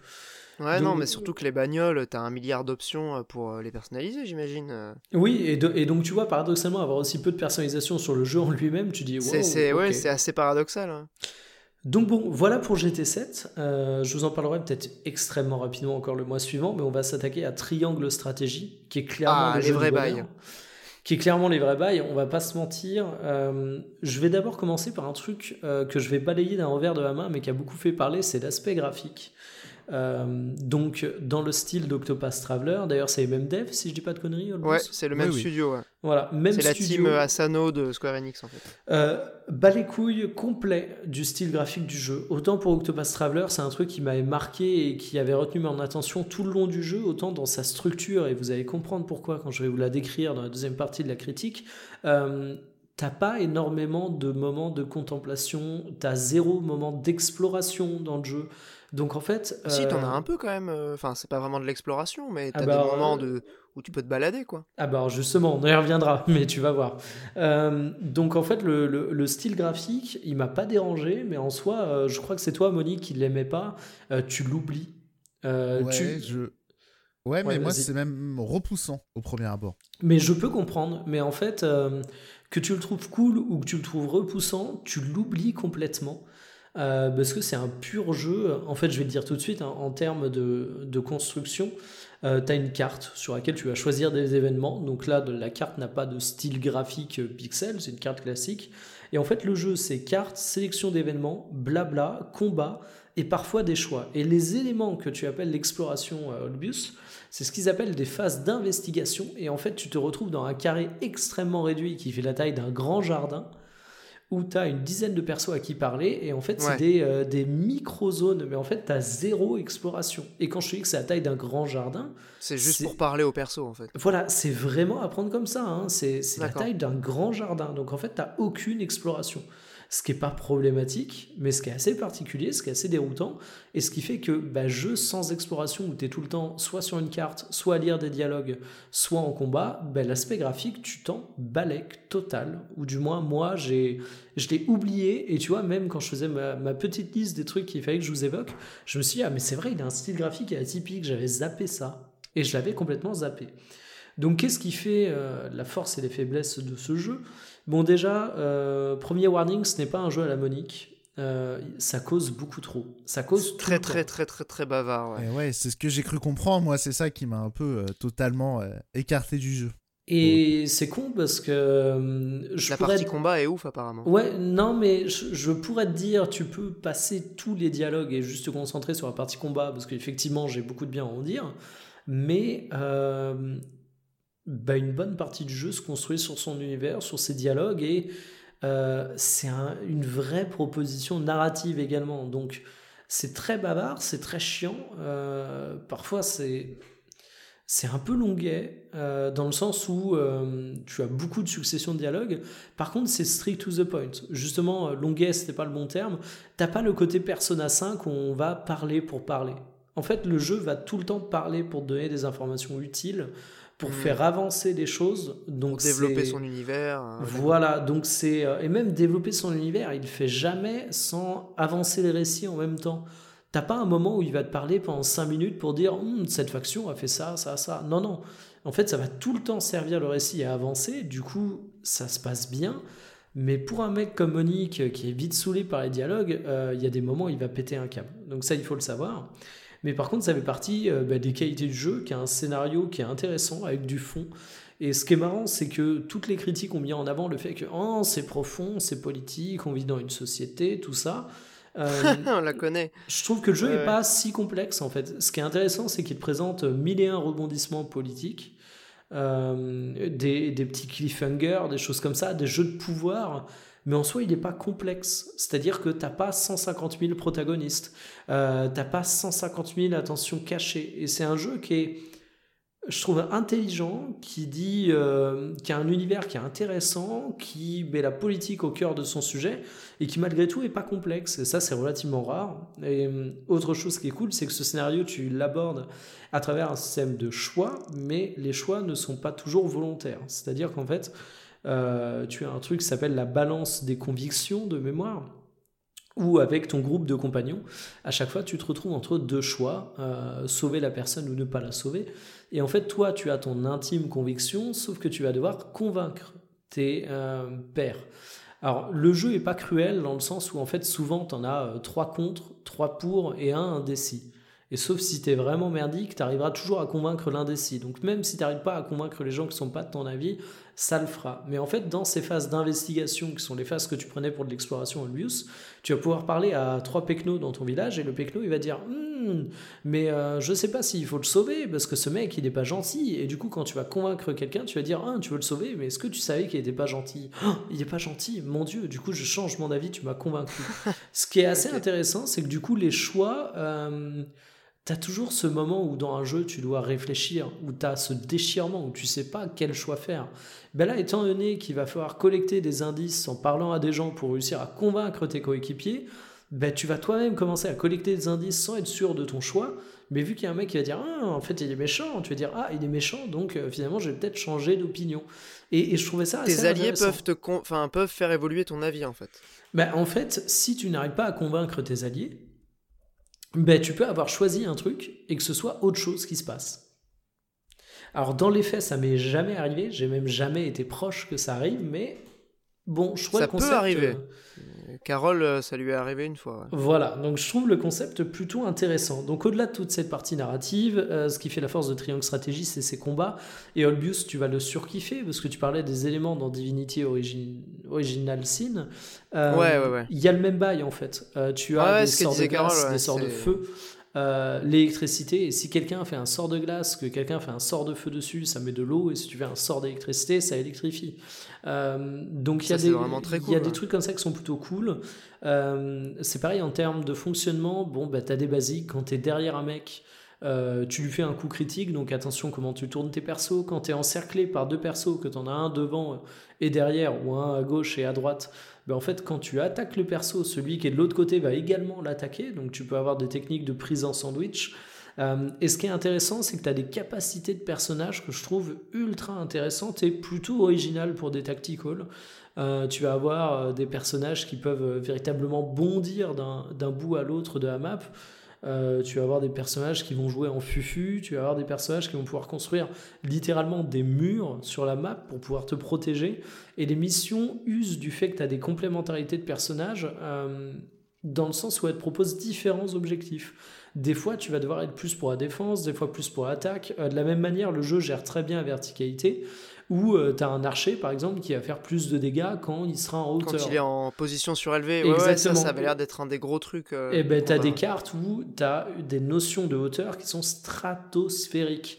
Et ça, c'est vraiment très très kiffant.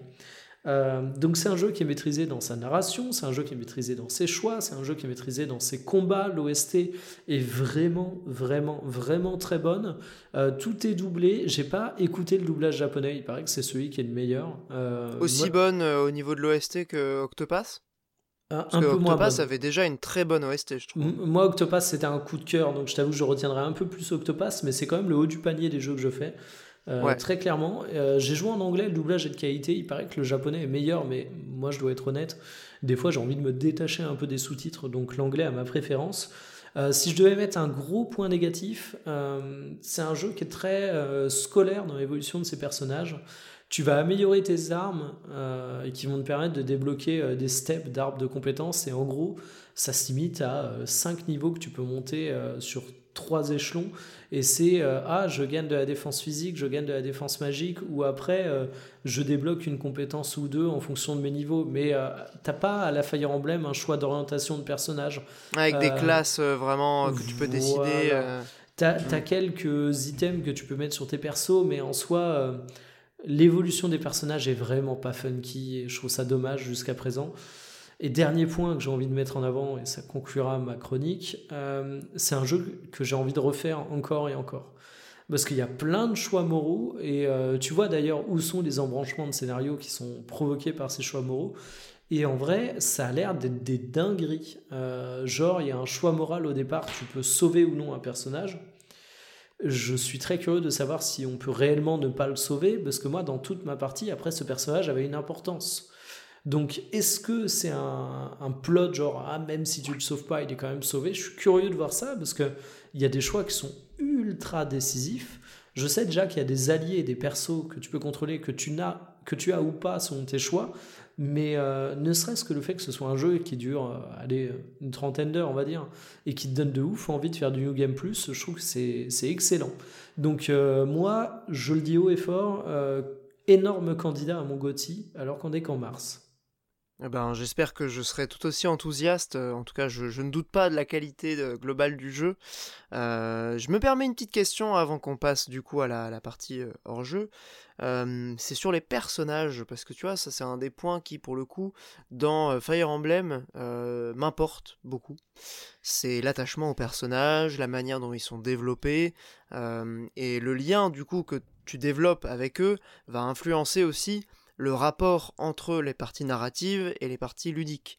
C'est-à-dire que dans Fire Emblem, évidemment, tout le monde le sait, euh, un personnage qui meurt sur le champ de bataille meurt définitivement. Je, sais bien que ce n'est pas le cas dans Triangle Strategy, mais quand même, euh, comment tu as ressenti du coup ce rapport au personnage? Est-ce que c'est quelque chose qui t'a happé dans le jeu? Est-ce que tu t'es investi dans leur, dans leur histoire? Ou est-ce que tu les vois plutôt comme des fonctions au service d'un récit qui certes a l'air d'être euh, globalement très bien construit, mais euh, sans forcément t'impliquer émotionnellement euh, dans, leur, euh, dans leur histoire. Beaucoup moins développé qu'un Fire Emblem, et ça se voit à travers tous les éléments, en fait. Euh, tu vas pas avoir de mort de personnage, comme tu l'as dit. Tu vas pas avoir de romance également. Tu vas avoir quelques petites discussions, euh, t'en as deux ou trois dans le jeu max, qui poussent un peu leur background, mais t'as pas de quête spécifique au personnage. Et en fait, euh, tout ça te montre bien qu'effectivement, c'est des personnages qui sont des personnages fonction. T'en as euh, trois ou quatre qui sont un petit peu plus développés que la moyenne, mais t'as clairement pas un développement psychologique des personnages, t'as clairement pas quelque chose qui fait que les personnages sont autre chose que des pions qui servent le récit global. Ce qui n'est pas un défaut pour moi. Non, Euh, c'est pas un défaut, c'est juste une mais question. hein. c'est vraiment pas un jeu que tu vas attaquer comme un Fire Emblem en te disant que tu vas avancer pour tes personnages et par tes personnages à travers leur récit. C'est vraiment, et je pense que c'est pour ça que les gens ont forcé à fond sur le côté Hein, c'est politique. C'est qu'en fait, Ouais, euh, contrairement à Fire Game Emblem, c'est euh, en, voilà, en tactical c'est la grande histoire et euh, c'est vraiment. Tu as des persos qui sont cohérents, qui sont pas forcément mal écrits, mais euh, dans tous les persos que tu recrutes, il y en a plein qui ont euh, littéralement deux lignes de dialogue et dans les corps persos, euh, finalement, tu devines un trait de caractère qui va jamais bien plus loin, quoi. Ouais, il y a juste un point que moi je, noterais sur la, partie vraiment visuelle, c'est le cara design que je trouve beaucoup de gens l'ont critiqué comme étant quelque chose d'assez générique ou trop occidentalisé. Euh, honnêtement, moi je le trouve assez euh, réussi. Sur les Euh, les illustrations, dessins, tu veux euh, dire? Ouais, les illustrations des, des personnages, euh, tout le, tout le style de cara design en fait, je le trouve euh, globalement très réussi. Alors moi, je les Euh, trouve sublimes, effectivement. Ouais, j'adore, hein, moi, Euh, franchement, les dessins, alors, je les trouve Alors que la partie pixel, moi, elle est un peu aux F, mais surtout, je suis Ouais, ouais, étonné de ces... Je suis étonné de ces retours parce que, enfin, moi, j'avais vraiment l'impression de voir exactement les mêmes que Octopus Traveler, quoi. Ouais, mais il y a eu beaucoup de critiques euh, sur les, les cara design, notamment euh, bah, sur euh, le fait qu'ils se seraient trop occidentalisés ou trop adaptés pour plaire à un public international. Je trouve que effectivement, on n'est pas dans les cara design d'animé un peu clichés, mais pour le, pour le coup, pour moi, c'est un, un, une qualité, tu vois, c'est un point fort. Bah, si tu veux, non, moi, il y a un... Enfin, désolé, hein, je vais tomber un peu dans un cliché, mais qui malheureusement est vrai. Euh, ça me fait aussi plaisir de voir un jeu euh, considéré comme un jeu japonais où euh, j'ai pas des gamines de 13 ans avec des décolletés énormes, quoi. Ouais, ouais, non, ça c'est des, pas faux. des os, pas des os, mais au moins j'ai apprécié ça et, et non, non, je le trouve très propre le cara design pour le coup. Bah, de même. Donc, Alors que la partie voilà. pixel, je- enfin juste. au- autant dans Octopus Traveler, elle m'a plu, autant là, j'ai dit que je l'avais oublié, mais tu vois, du coup, je- en me disant ça, je me suis dit, ok, qu'est-ce que t'en penses Il y a quand même deux trois moments où j'ai pas trouvé ça foufou. Alors que pourtant, euh, c'est très proche d'Octopus Traveler, j'aurais du mal à expliquer. Euh, Au niveau des couleurs, peut-être. Il y a, il y a quelques trucs de mauvais goût, hein, si j'ai bien compris. Oui, Il y a beaucoup plus d'effets aussi quand même. hein. C'est un jeu qui est très chargé visuellement, je trouve. dont un ou deux qui ont fait ramer ma Switch à un moment. très Ouais, ouais, ouais, le jeu Ah. a des chutes de framerate moi, déjà j'ai- dans la c'était qu'à un moment hein, où j'avais un village en flammes, grosso modo, et les flammes, ça faisait dire à la Switch, non, non, je peux pas. Donc Non, voilà, clairement, c'est un jeu qui est, qui est vraiment très chargé en effet, euh, plus que Octopass, ouais. Effectivement. Ils y sont allés un peu fort là-dessus, on va dire. Bon, en tout cas, merci Mikael hein, pour cette euh, chronique, euh, ma foi, très complète et, et hyper intéressante. Ça m'a vraiment euh, beaucoup, beaucoup, beaucoup donné envie de jouer au jeu. Donc euh, j'espère que je serai tout aussi enthousiaste euh, que toi. Mais je sur reviens ce- sur un point, du coup, tu disais la durée de vie une trentaine d'heures? Ouais, environ. Je l'ai pas terminé, mais je sens que j'attache la fin, j'attaque la Pour fin. une et j'ai première un- fin, du coup. Ouais, j'ai un pote qui a terminé en pile 30 heures. Ok, ok. Sachant que visiblement, le jeu a quand même beaucoup de- d'embranchements et de fins différentes. Donc si t'as Incitation envie de pousser, euh, ça peut aller beaucoup plus que 30 heures, je pense. Et à noter que c'est euh, 30 heures avec très peu de contenu annexe. Ok. T'as des missions Il y a de pas de combat missions annexes. secondaires, Tu, dois en fait avoir une dizaine de combats que tu déclenches dans ton campement, mais qui sont des, des pures simulations. Ok. Euh, mais t'en as euh, une dizaine, pas plus. Et du coup, euh, bah, c'est 30 heures sans quête secondaire et c'est euh, c'est 30 heures de, de récit qui avance. Et comme je disais, t'as pas de blabla inutile. Donc en fait, c'est vraiment 30 heures d'une grande histoire, quoi. ouais, c'est une, épo- c'est une épopée le truc. hein. Après, euh, Monique qui passe les dialogues, euh, je suis curieux de savoir en combien de temps il termine, mais franchement, je pense qu'il peut le tracer. hein. parce que c'est beaucoup de dialogues. Je sais pas, parce qu'en plus, il y a. Dans le Cozy Corner, il y a Moguri qui disait que le jeu avait le bon goût de faire des résumés assez euh, régulièrement. Donc, Euh, vrai oui, je me en fait, euh, Peut-être ça tente chapitre- de passer les dialogues et de. Non, en vrai, ouais, totalement, parce que t'as un chapitrage de ouf, mais d'ailleurs, genre, euh, tu dois être. un- À la fin, t'es genre euh, chapitre 14, acte 4, et t'es en mode what? Euh, Et du coup, à chaque fois, il te fait un petit résumé. Donc, effectivement, tu peux passer ta partie dialogue. Mais du coup, attends-toi à rusher le jeu. Ah. C'est ça qu'il aime, je crois. ça, c'est notre Monique. C'est. voilà. Ah, ah non, le Euh. truc que j'ai oublié de dire en parlant de rusher le jeu et qui pourtant est très appréciable, t'as une petite fonction accélération dans les combats pour que les adversaires jouent plus vite, pour que les animations se fassent plus vite. C'est Ah. mais c'est pas Très bon tout. goût, ça. Ouais. Ouais, ça, c'est le, le- le genre de petits trucs euh, quality of life euh, qui, qui font très plaisir. Voilà, voilà. Bon, bah merci Mikael. Je vais pas m'étendre du coup sur euh, Kirby. On en avait déjà parlé un peu le mois dernier en disant qu'on on le chroniquerait peut-être ce mois-ci. Euh, J'ai pas encore fini le jeu, euh, mais pour l'instant on kiffe pas mal. Euh, mais on en parlera du coup. hyper loin. Ouais, voilà, je pense que c'est mieux qu'on se garde le Kirby pour le mois prochain, étant donné qu'on l'aura fini tous les deux, et que du coup on pourra en parler euh, de manière un peu plus détaillée et exhaustive, quoi.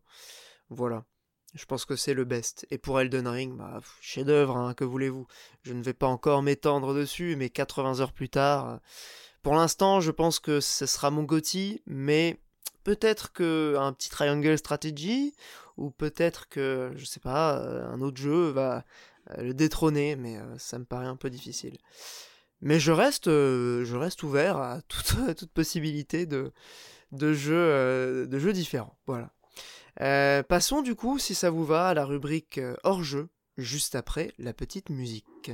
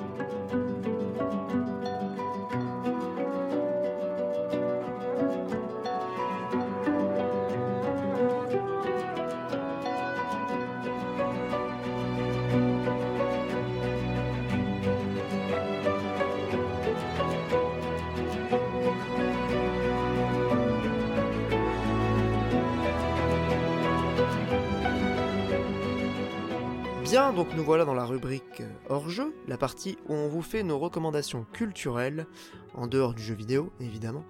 Euh, je vais vous parler pour le coup d'un mangas euh, de... J'ai même pas noté le nom de l'autrice. Je suis vraiment un branleur. J'essaie de le retrouver. Comment s'appelle-t-elle? Kamome Shiramaha ou Shirahama, excusez-moi. Donc c'est une autrice qui a fait une école de design à Tokyo. Et si j'ai choisi ce mangas, c'est avant tout pour sa partie visuelle. Donc euh, voilà, le lien avec la formation de, l'artiste euh, me paraissait logique. Donc euh, l'atelier des sorciers, c'est le nom du mangas. C'est édité par Pika. Donc c'est le même éditeur que l'attaque des titans pour les gens qui, connaissent un petit peu l'univers du, du mangas. J'ai découvert ça vraiment de manière assez improbable. Euh, C'est-à-dire que je suis allé à la FNAC, je cherchais un peu les mangas, je regardais le rayon, voilà. Quelles sont les nouveautés? Et j'ai discuté avec le vendeur, chose que je ne fais absolument euh, jamais. Et le vendeur m'a recommandé des trucs. Donc j'ai acheté les trucs que le vendeur m'a recommandés. Et parmi ces trucs, il y avait l'atelier des sorciers. Alors l'atelier des sorciers, c'est catégorisé comme un seinen, c'est-à-dire un manga pour adultes.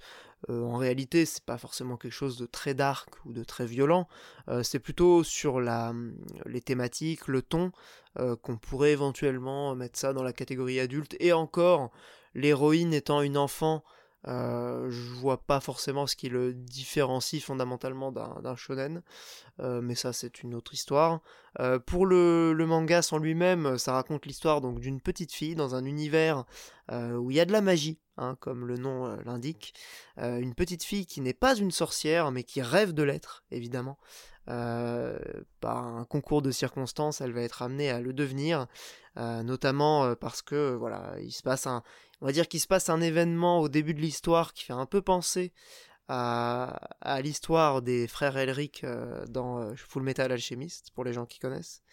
Et donc elle se retrouve à devenir apprenti, apprentie sorcière, cette, jeune Coco. Et vraiment, bah, c'est une espèce de crossover entre une histoire de d'initiation, hein, un récit initiatique, un univers entre Harry Potter et, et la magie à la japonaise, et surtout vraiment, comme je le disais, un visuel qui est absolument magnifique. C'est vraiment, je, c'est pas un truc qui en général me, me parle particulièrement dans les mangas. C'est important pour moi évidemment, mais là, je vraiment, je me, prends à, à bugger sur des pages, à rester plusieurs minutes parfois sur, euh, euh, certains chapitres parce que c'est vraiment juste incroyablement bien dessiné. Euh, c'est pas uniquement les environnements, hein, c'est surtout les, les cara design que je trouve assez ouf et ça participe énormément de l'attachement au personnage du coup. Euh, c'est vraiment un, petit régal pour les yeux. Et d'ailleurs, euh, c'est assez drôle parce qu'un un camarade que vous connaissez peut-être euh, qui est sur Twitter, donc le professeur Majax.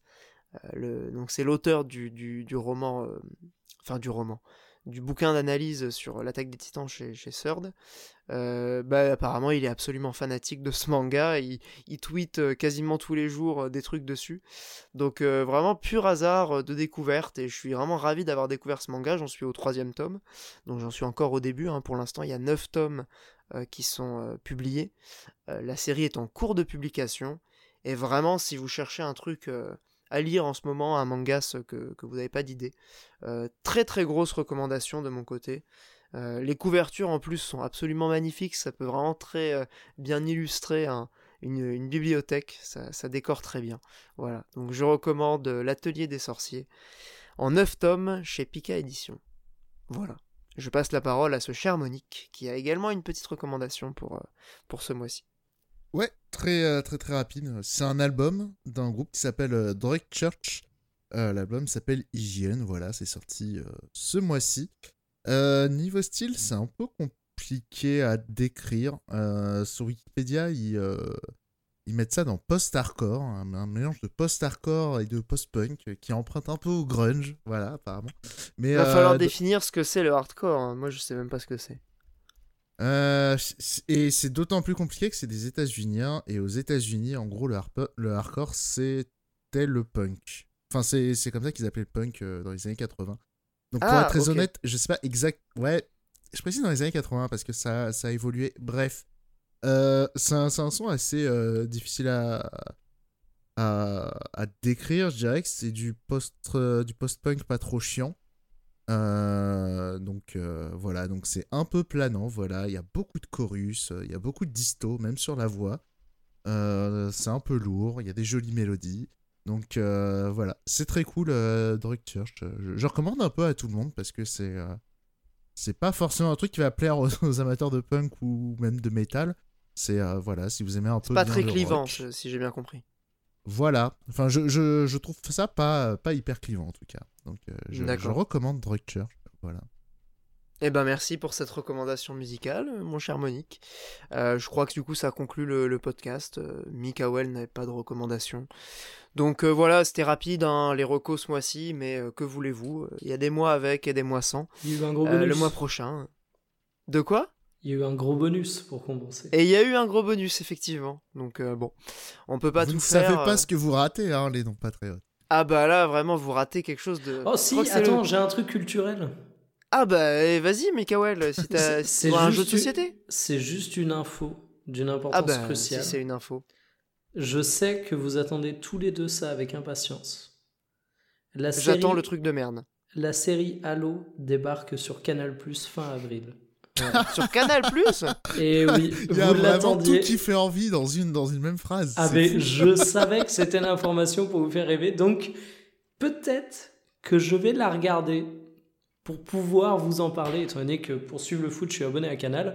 Donc peut-être que dans le prochain Radio Ivrius, je vous parlerai de la série Halo, donc préparez-vous. Mais figure-toi que je, je suis aussi abonné, enfin j'ai un abonnement du coup euh, à travers mes parents qui sont abonnés. Du coup, euh, je pourrais aussi regarder la série Halo. euh, le, le- il sort quand? Fin avril du coup? Le 28, je crois. Sur Canal. Fin, fin, fin quoi? Fin avril, le 28, je crois. Eh ben le 28 avril, on, sera- on sait où on est. hein. On sera devant notre écran. Mais ce sera pas dans le prochain, oui, du coup, je suis con. Ce sera encore dans l'autre, mais voilà, petit teasing du turfu, parce que je pense que la chronique sur la série Halo, elle vaudra le détour. Dans le même Plus, genre, plus j'ai sérieusement, euh, découvert- dans le, dans le genre, j'ai découvert qu'il y avait une série Tekken qui était prévue. Oh, quelle horreur. Tous aïe, mourir. aïe. Dans le en genre euh, animé euh, sur recommandation, Netflix, d'ailleurs. pour, pour faire un truc un peu sérieux, puisque là on est dans les recommandations un peu plus sérieuses, il y a le film Sonic euh, au cinéma en ce moment, euh, Sonic 2. Je sais pas comment, s'il y a un sous-titre ou pas. J'ai failli être Euh, grossier. De quoi? J'ai failli être grossier. Non, non, non, c'est pas notre genre euh, dans l'émission. Non, je Euh, dirais simplement que j'ai pas envie d'aller dans la salle de cinéma parce que ça pue probablement la pisse. Mais voilà. Euh, Oh. Je voudrais pas grosse blague. Non, j'ai pas vu le premier, mais euh, bon, ça me donnait pas très envie. Euh, non, mais dans les vraies recommandations cette fois, c'est pas une blague. Il y a Better Call Saul qui revient bientôt pour sa dernière saison. Et ça, ça me fait très plaisir, parce que j'avais beaucoup aimé les, les saisons précédentes. Si vous avez apprécié un Breaking Bad, euh, Better Call Saul, c'est de la pure cam. On vous le recommande chaudement. Et la dernière saison, du coup, c'est pour bientôt. Euh, je dirais même euh, pour euh, dans quelques jours. hein, je crois c'est début avril. Donc euh, voilà. Soyez prêts, ça arrive. Et je crois que ça diffusé sur le canal aussi, si je me trompe pas.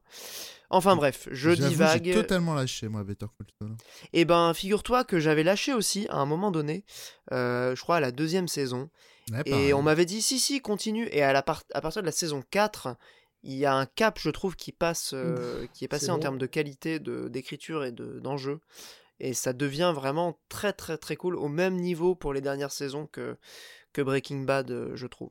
Voilà. Après, c'était vraiment très bien. hein. C'était c'est pas du tout un grève contre la série. Hein. C'est juste j'ai maté les deux saisons et je m'en souviens plus du tout. Ouais, bah j'avais tout. Du coup, j'avais tout rematé euh, quand on m'avait dit de, de, de continuer, parce que je m'en souvenais pas non plus. Et du coup, c'était il y a un an et demi, deux ans. On s'était fait les cinq saisons avec euh, Carole. Et on a kiffé. hein. Franchement, euh, quel ride. Surtout les personnages. Je trouve qu'il y a vraiment un truc assez, assez fou avec le personnage de Kim Wexler, qui est donc le, partenaire, enfin la partenaire de, Jimmy, enfin de, de, Saul, hein, du coup, dans, dans la série. Personnage absolument incroyable, dont on a évidemment très peur qu'elle finisse dans un sac poubelle au fond d'une bagnole dans la dernière saison, puisque ça, il y a des bails un peu sombres, hein, évidemment. euh, on reste dans un univers euh, qui est, commun avec Breaking Bad, donc il y a, des personnages en commun, il y a, peut-être aussi des, méchants en commun hein, pour les gens qui, ont connu euh, l'époque Breaking Bad.